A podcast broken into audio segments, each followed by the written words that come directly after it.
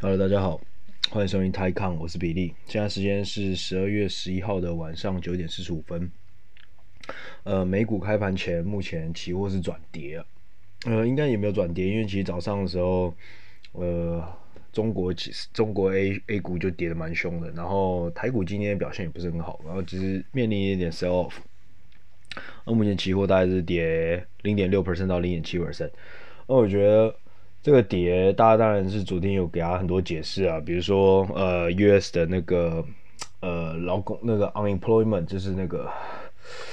失业的那个 data 没有很好，呃是 surprise on the downside。然后比如说另外一个什么呃 Brexit 就是脱欧的问题，昨天 Boris Johnson 已经讲了嘛，就是要大家让英国人民已经先做好准备，就是要有可能是会硬脱欧的结果。然后还有包括呃。虽然礼拜一那时候大家说，呃，美国众议员跟参议员目前有达到一个协议，然后有望在这一两个礼拜可以通过九百个 billion 的 stimulus 的一个那救济方案。结果当然 apparently 现在又是说，哦，干也是也是没有这个可能啊。那我觉得市场现在到这个到这个这个这个这个地这个这个这个位置，就是。从十一月一直延伸到十二月的前一个礼拜，到上礼拜，然后这礼拜初为止，它是维持一个就是疯狂多头的涨势，而且我可以不知道各位有没有发现，就是这两三天其实那种大大的 mega mega corp 就是比较大的权值股没涨，甚至有点下跌，像美国的尖牙股跟台湾的一些大权值股都一样，那反而倒是一些中小企业在狂涨。那我觉得到后期这种东西，你已经没有在管太多东西，反正大家的钱就是死命的往股市里冲的那种时候，我觉得，尤其在经过一个这么像这么这么一个疯狂十一月，那时候大家进入十二月的时候，大家的所有的头条，你们在看关于金融的头条，所有的 headline 全部都是偏向比较乐观、偏向正向的。比如说疫苗出来了，然后疫苗像英国现在已经开始施打了，然后美国昨天也通过那个紧急使用，那个 Pfizer 跟那个 BioNTech 的的疫苗目前也拿到美国 FDA 的紧急使用授权，所以美国应该很快也开始打。然后你们看，像香港最近也定了，就是跟 Pfizer 定了一些，然后前几天有那个。呃，有那个什么 UAE 嘛，就中东那个那个叫啥小啊，就是阿阿联酋的那个国家，他有说，呃，中国的那个中国的的疫苗也也是，就 effective rate 也是超过八八十五 percent，然后所以他们也也要通过它。呃，所以我觉得就是在那么多在进入十二月的时候，所有的。Positive news 都已经出来，所有的 headline 全部都 positive，都是最正向、最乐观的的新闻占据了头版的时候，你这时候只要出现了一点点的负面新闻，或者是稍微比较悲观的东西的议题出来，那很容易就会被，就很容易可以去 crush 这个 market，就很容易可以去。压到这个，这个就会导致导致这个市场很有可能也有个惊吓，会有可能所谓的 panics off，然后但当然也有可能是过度的反应 overreaction，但是但这东西很难讲，毕竟你在相对高点嘛，所以很多所以好的事情你不会被放大检视，而且你会被忽略，你会觉得在现在这个世界，在这个在现在这个时间点，你有好的消息出来是正常的，你就是大家会觉得这是理所当然的，但只要坏消息出来的话，大家会被。就会被放大去解释，或是甚至过度解释，然后去被过度的市场有可能会有些过度的反应了。嗯，所以目前我觉得市场这样一个比较疯狂的行为，最近这样子这个礼拜有这个修正，我就觉得有好也不好。但是我目前也很难看出来短期内到底是会怎么样，就是这到底是个短期健康的修正呢，还是可能是一个？就是其实大家都不需要 give a fuck，就是大家只是对这种小不拉几的坏消息有个 overreaction，还是其实它是一个一个大修正的开端，就是短这中期的大修正的开端。其实我觉得也不好说啦。然后，但我是觉得大家就是可以稍微小心一下。嗯，那另外一个我觉得可以去看到，呃，这个市场有点过度呃，我们叫什么过度乐观，或者是就是热钱太多，然后已经有点 overboard，就是这个牛市已经有点过头的一个情景。当然，除了大家，我我相信大家应该大家现在有时候新闻打开都有很多什么警示文章，比如说什么像那个什么巴菲特指数吗？巴菲特指数啊，还是巴菲特什么指标？就是。说什么现在的 S M P 就是标普指数是在来到历史次高位，还有仅次于一九二九年的那股市大崩盘。然后，然后最今天有讲什么？全世界股市再加债市加起来已经是两百 percent 的 GDP，已经是 totally outrageous，就是完全疯狂的 too crazy 呢 right now。然后，所以很多指标来讲说，现在市场已经是一个。相对来说是个小泡沫，但是同时你们去想，如果现在因为利率这么低，你的钱放在银行，不仅没有增值，它甚至可能是贬值的，因为你其实通膨是比你的真实拿到的利率还要高的时候，其实你钱放银行或是你储存在一个 cash 的状态，其他其实是你的钱其实每一年都是在贬值的，所以变说这个钱是被强迫的要去寻找一些有机会升值或者是升息的地方，那。当然，房市是一个，但是台湾现在也开始打，就稍微在调整房价嘛，呃，就在调整房市嘛，因为就是有有，因为全世界不是只有台湾，应该是全世界都有这个，因为低利率啊，然后低通膨带来的房价一直往上涨，压不下来的一个一一个情况。然后，但你可以看到，其实不只是房市，然后股市其实也是这样子，因为当。当你今天钱放在股票市场，它一年可以给你八趴到十趴的的一个值利率，那你钱 suppose 你就不会放在银行嘛？因为银行如果你扣掉，假设你银行放两趴，但如果你通膨率一年也是两趴的话，那代表你银行放在里面是没有增长的。那假设比较衰一点，今年通膨二点五趴，你银行利率只有一点九趴，那你今年其实你放在银行钱的一百块，其实明年是变九十九点四块的意思。所以，变说钱其实是被。被强迫性的去挤入这个市场里面，那这是一个低利跟低息的环境造成的一个影响，所以你们可以看到股市今年上涨，有一部分也是因为低利率的关系。那这是没有办法的事情，因为这今年这个肺炎关系，所以让各国的央行都要采取一些救市的状态。那各国央行在零八年之后有那个金融危机、金融海啸之后，他们有发展出一个比较完整的，就是提早进入去。保护这个市场，去拯救这个市场。目前呢，我们不知道这件事情后面会是好还是坏，因为目前大家看可能是延后这个 bubble，延后这个泡沫爆掉的时间而已。但是，只是看到底哪一任的央行行行长是有这个勇气去升息，然后把主动把这个 bubble 戳破。但是，我相信大家，因为这有日本的那个情况，就是在九零年代的时候，他们去把那个房市跟股市给戳爆。然后戳爆之后干，直接就是日本就是经济停滞了二三十年，所以我猜美国现在可能也没办法，不太敢去做这件事情啊。所以，所以你们看到 Fed 他们其实也很不想去走日本的老路，所以他有那个谁，那个 Powell 就是那个鲍尔先生呢，他就很强调说，他们绝对不会走到呃负利率的稳负利率，他们就是很怕走到日本啊、欧洲这样老路，就是你一走进负利率干就是回不来了，就有点像是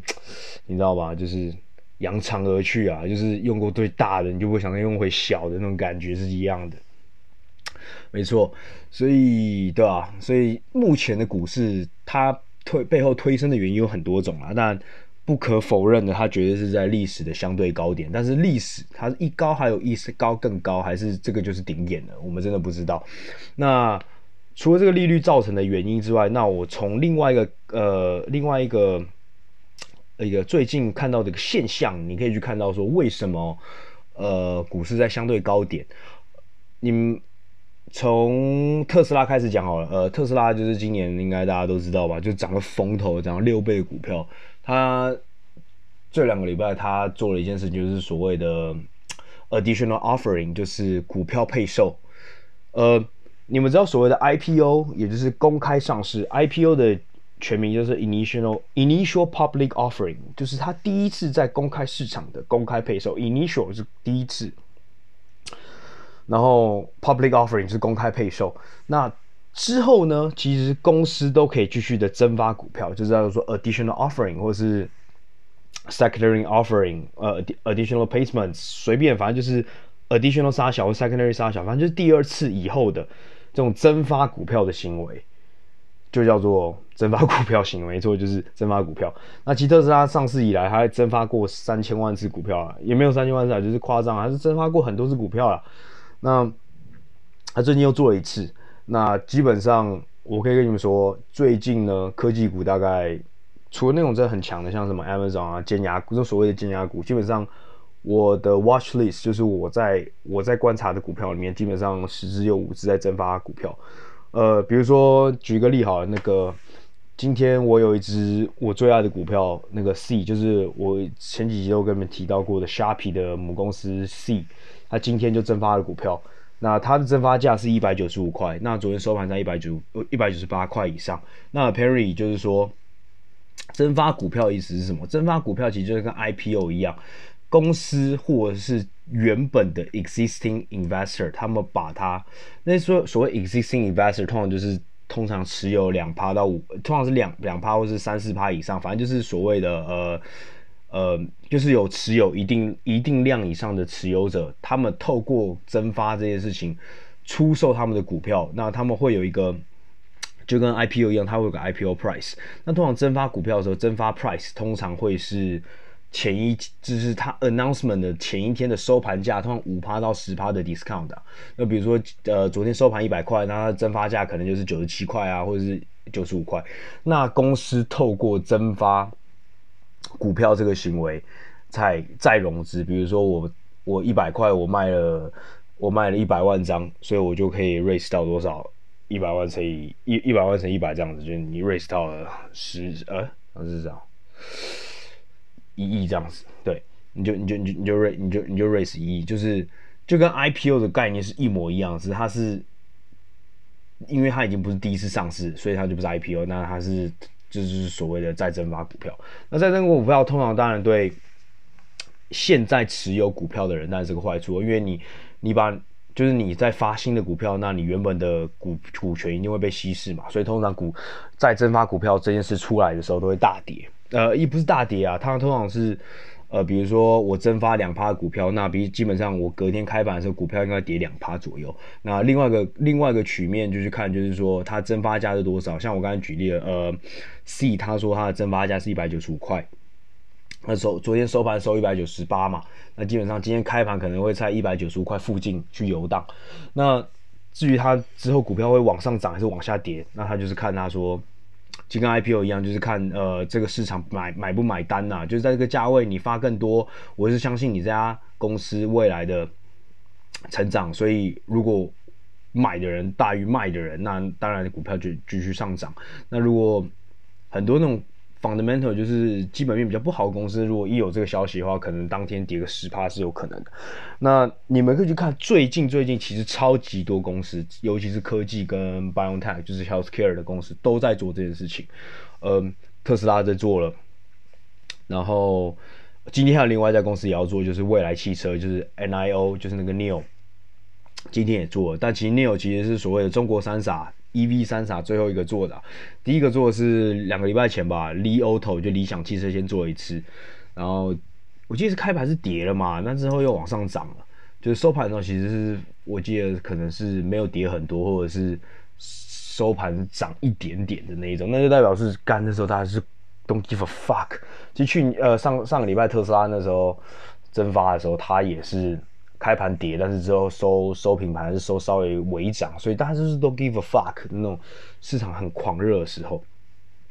那之后小鹏也增发了，然后最近很多中国股票也增发了，比如说呃有一家公司六零九八 HK 六零九八叫做碧桂园服务，呃这个板块今年在上半年在香港蛮红的，它就是物呃它这边翻译叫物管服务啊。呃，等我一下，呃，物业管理，对，sorry，不是物管服务，就是物业管理，那边叫物管板块。喝一下红酒，抱歉，物业管理是什么？就是，呃，呃，这要怎么解释？这也难解释。就是假设你们去那种豪宅，有没有？通常豪宅啊，你们进去的时候，它会很多管理员嘛，然后或是就台湾比较没那么浮夸，但大陆很多那种是很浮夸的建筑，就一整个干你啊，像花园一样，然后超多座、超多栋，然后里面可能。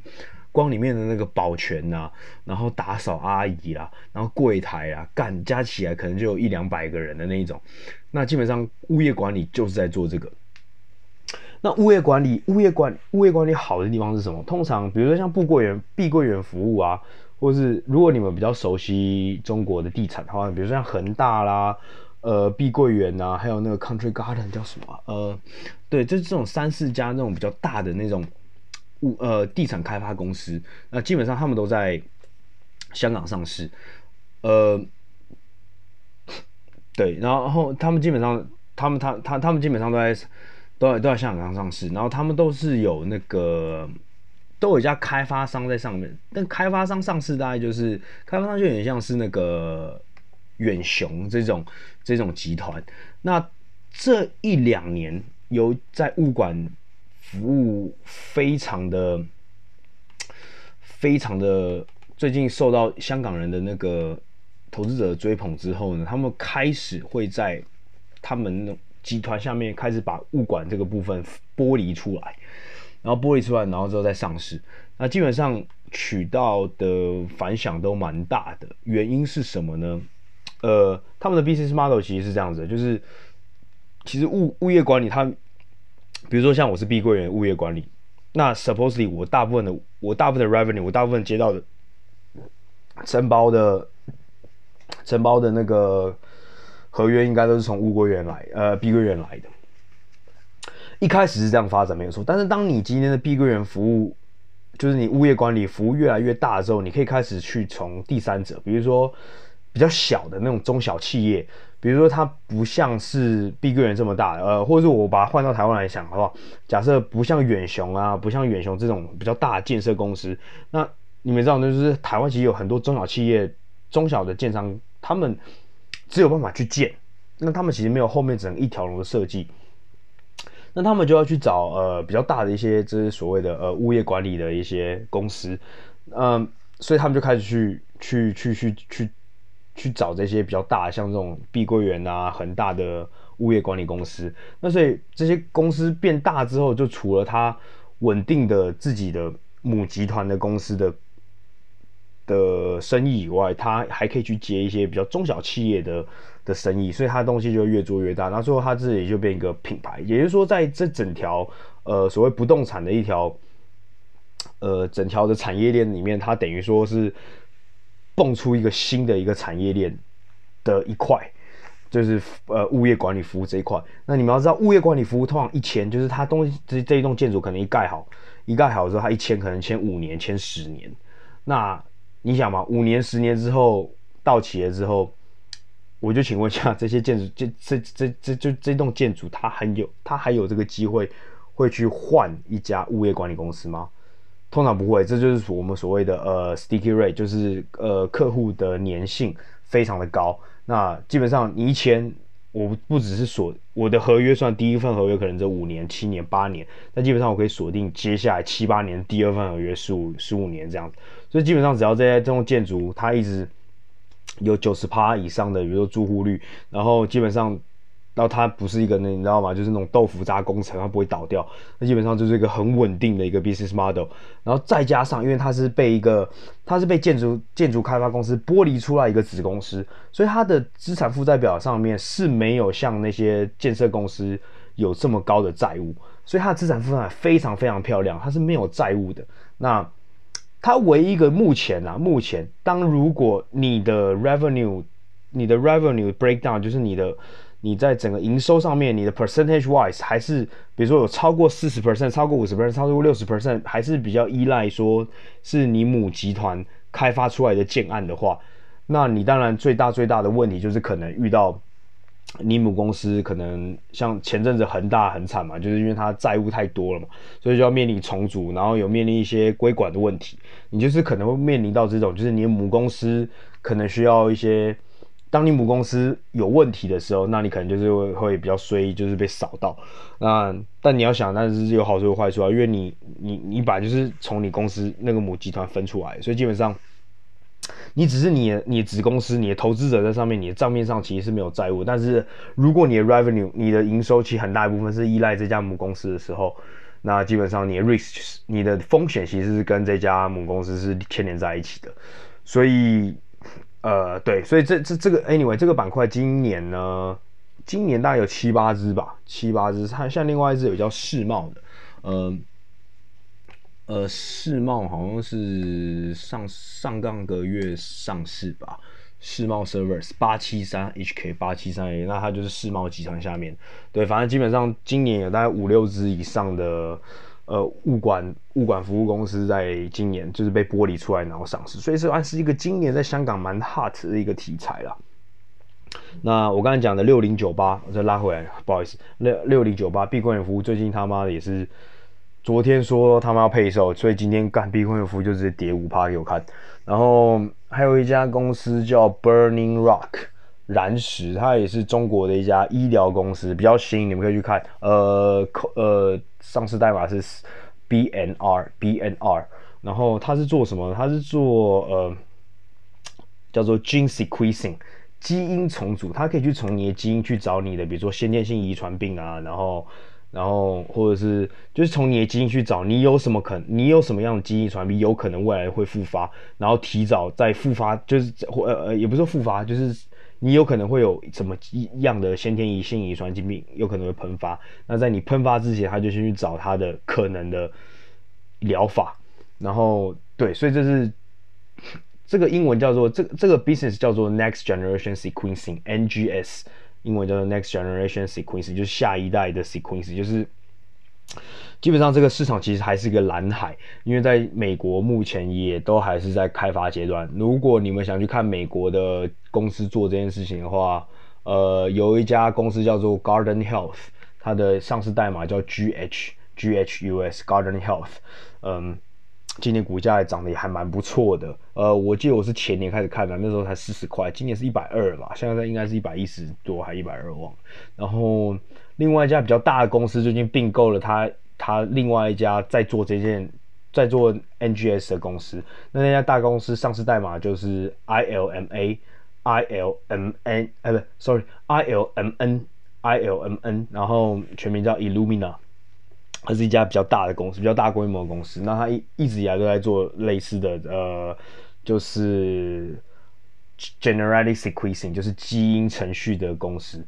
对，那这家公司就是比较大，然后比较呃，它的现金流都比较稳定，因为它有一个比较稳定的 business model。所以如果要比较安全一点的话，你们可以去看一下这家 ILMN。对，然后基本上 Burning Rock 它今这两个礼拜也是在再再再配售股票，然后干反正今天超多啦，然后。真的是我每天 watch list 打开，然后看到哦，干今天股票为什么跌？你就打点进去看，为什么跌五趴以上？你就点进去看哦，干因为它在配售，反正很简单，就是每个都在配售。那为什么要配售呢？因为配售股票这件事情就是，嗯，这样讲啊，假设你今天买了，假设你今年年初买了特斯拉，然后你一直握着，握着，握握握到年底，现在现在要进入圣诞节了，要过个要过个好年，你会不会卖一点去？去去去买一下 Gucci 啊，买一下沙小，我我觉得会啦。那我就觉得这些股东呢，他也不是傻子，尤其是那种早期的 investor，他可能占了整家公司十趴的股权，然后当然他会就会趁现在这种比较好的时候，就是股票已经涨到天上的时候，他会去做一些 additional offering，他就把他的股票在这个相对高点的时候去出掉嘛。那他就是笨蛋啊，他就是棒槌啊。然后我每次在看那些。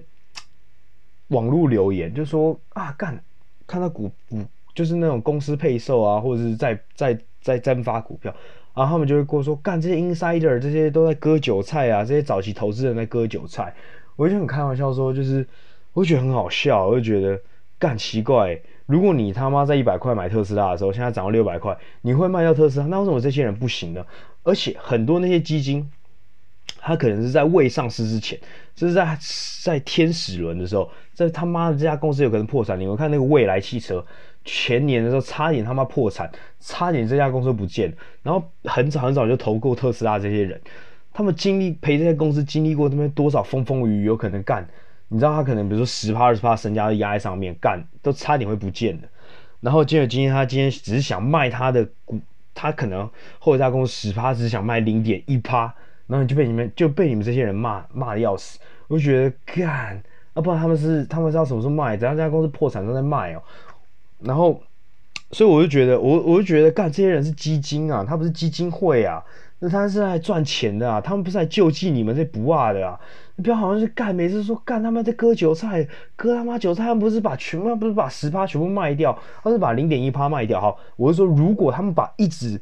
从年初一直卖到年底，把十趴他妈全部卖到卖到剩零点一趴，好吧，那这家公司可能就不一样。所以你不。不能就是那种开到黑你就开枪干，就是看到今天跌五趴说干，这些人就在割韭菜。我跟你讲，像比如说像国巨这种，这这种陈泰明他们的动作，这就叫做这就叫做割割韭菜。但是有时候你不能说，你们要去 verify 什么是真的割韭菜，什么是就是正当的，就是持减持。你们想说靠背哦，难道是每个人都是像巴菲特要一握他妈握到他才下几岁？我也不知道，反正。都要干，而且你你能保证他在比如说九十岁前不会把苹果卖掉吗？干，人家是要来获利的啊，他们不是 WHO 啊，他们不是基金会啊，他们是基金，对冲基金或者是 private equity 什么？呃，私募股权基金，人家是来赚钱的，他们不是来救济你这些傻子的。所以我觉得，我觉得有时候看这些网民，我都超想敢，超想把我刚才那番留言他妈直接丢上去，不过我还不敢，我孬。对，反正。对啊，然后我就觉得是这样。那所以，如果你们看到这么多的公司的 insider，就是内，就是这些管理层跟早期的早期的投资者，都愿意在这个时候去增发股票，透过配增发配售股票的方式去变现的时候，你就知道他们是相对于股价是在相对高价的问题。呃，股呃再喷呃这种。就是增发股票跟再配售股票的相反，就是股权，呃，就是 share buyback，就是回购股票。你们看到很多公司，呃，尤其是 O economy 是旧经济的股票，会在股票他妈跌到跟狗屎一样状态的时候去买。比如像，呃，我像是上半年，呃，比如说像最近那个，今年一整年来，李嘉诚就一直在买，李嘉诚跟他儿子都一直在买他们的那个长实，呃，一一一三的股票，一一一三，然后还有那个一。就是黄河，反正他们都一直在买，他们今年一整年都在买他们股票，因为他们今年股票是跌到跌到屎一样状态。那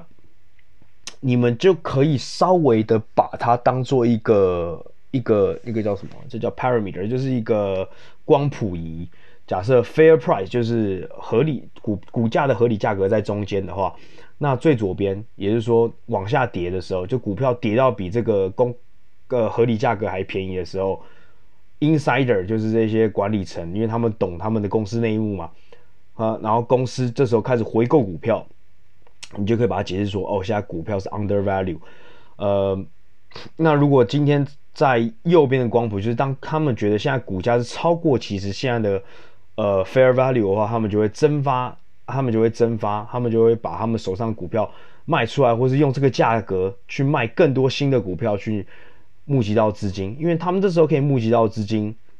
可以比较多嘛。你想，比如说，呃，如果今天他们觉得他们公司合理的价格应该是十块钱，如果今天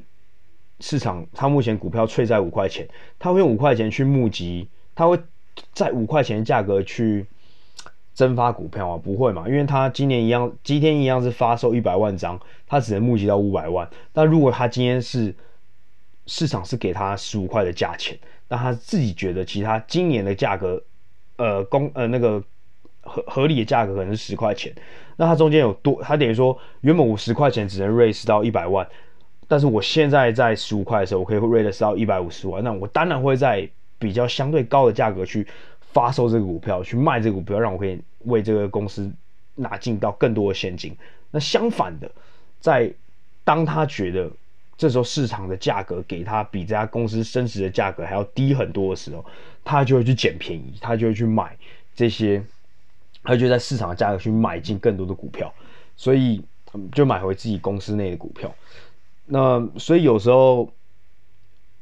为什么 share buyback 或者是股票购回会被大家看作是一个好的现象？但是，一样同理，我必须跟大家说，你们不要看到哦，刚在某某公司某某公司买了 share buyback，这就是好的现象，你们就要买进这家公司。我跟你讲，干每一天每一天这个市场都有超过十家公司在做 share buyback，在做股票购回回购的工作，你们要去看他买在他到底买了多少张。感觉他如果只买零点零一趴，然后你就他妈就一窝蜂就把钱丢进去，那就棒槌。那可能隔壁棚，或是隔壁的国家，或是其他某个地方，有人 CEO 或者是他们的管理层在买回超过一趴以上的股票，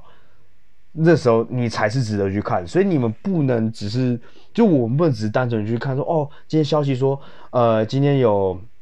股票在在在增发，在配售，或者是哦，今天这家公司的股票回购，哇，CEO 卖了多少股票，CEO 买了多少股票，你们就说哦干，就直接把归类说这个行为好或是不好，你们要去看 quantity，就是到底数量多少，数量这个数量又占了它整家公司多少，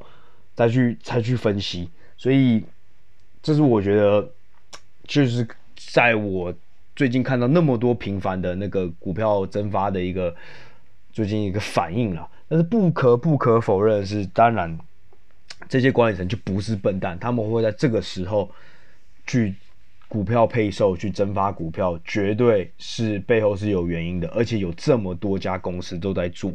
所以我觉得是可以去考虑啊，其实是可以去稍微稍微的注意的一件事情。呃，对，基本上就是这样子。所以呢哎，对不对反正我是觉得。我刚才在，我刚我刚才我刚才在录这个节目之前，我有收听那个股癌节目，然后最新一集吧，他就说他他我也蛮喜欢他结论一句话，就是今年真的是，他说如果今年如果接下来几天没有发生什么太重大的消息，which 我觉得蛮有可能会发生重大的消息，但我当然也是希望不会发生太多重重大的坏消息去影响这个市场。但是如果他是稳稳健健的，就是让这个市场走完的话，走完这一年的话，当然是是一个很好的一年。因为从来这一年绝对，虽然有肺炎的关系，绝对是一个让那么多的散户有机会击败呃对冲基金的一年。因为对冲基金在他们的 size 啊，因为他们的 size 可能是几个 B 几个 billion，就是几十亿的美金的规模，所以他们在这种比较疯狂或是 volatility 比较大的市场，他们有时候可能表现的反而没有像我们散户，因为散户钱很小啦，钱很小，那基本上。